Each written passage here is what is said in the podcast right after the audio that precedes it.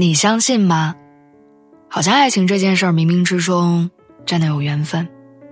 你会在什么时间遇到谁，跟谁在一起，又和谁分开，好像都是提前写好了剧本，一切早已安排妥当。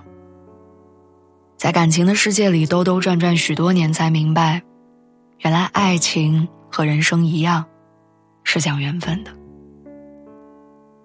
前两天，我和失恋的朋友坐车去广化寺求姻缘，在路上，他念叨着未来另一半的标准，一边数落着上一任的不是。一边憧憬着下一任，我们都打趣说他太迷信了，感情这件事儿是要靠自己争取的，许愿就能脱单，只能随便听听，不能抱希望。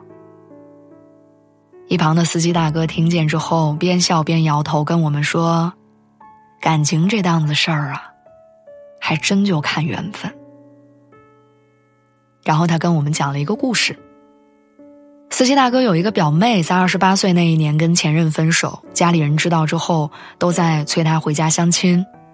原本他心里很抵触，只是小三十的年纪已经无法再用“我还年轻”来应付家人了，于是不情愿的回了老家。但偏偏机缘巧合之下，他的第一任相亲对象成为了他现在的老公。两个人的对话没有迂回的话术，也没有婉转的情愫，只是按照流程匹配着双方的年纪、经历、收入各种信息。一场相亲下来，只觉得相处的还算舒服，但相亲之后，男生常常约着表妹私下见面。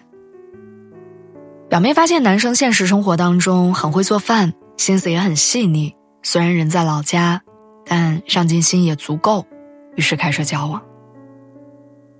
恋爱的阈值好像从确定关系的那一刻就开始直线上升，短短两个月，他们之间就确定了对方是自己想要结婚的人，然后迅速扯证。原本以为仓促的决定会导致两个人后续有各种各样的情况发生，但他们却意料之外的相配，从外貌、生活习惯到三观、脾气都无比契合，双方父母也很有眼缘。除了缘分，好像没有什么其他解释。或许人生就是这样，总是造化弄人，越想走到最后，越容易中途散场；越是不经意间的遇见，越能成为永远。不是所有的爱情都有缘坚持到最后，这句话是朋友跟他女朋友感情的真实写照。两个人在一起五年，分分合合很多次，每次分手，他们都会反省自己和对方的不足，于是，在和好的时候，尽量保持对方喜欢的样子。他们为这段感情做了很多努力，改变了很多，也牺牲了很多。两个人甚至还曾经十分认真的计划过共同的未来，但一路磕磕绊绊，躲不过曲终人散。即便心底还爱，但必须接纳彼此不合适的现状。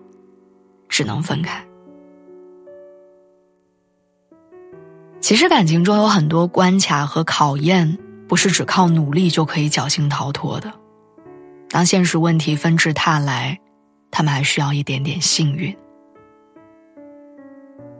电影《二零四六》里有段话：“其实爱情是有时间性的，认识的太早太晚都不行。如果我在另一个时空和空间里能够认识他。”这个结局也许就会不一样。金庸先生说：“尽人事，听天命。缘分这回事儿，就像太阳东升西落，就像候鸟南飞，就像春风冬雨，都是自然而然水到渠成的。而人生中最美好的事情，也不是我遇见了你，而是很多很多年以后。”我依然庆幸，当年我遇见了你。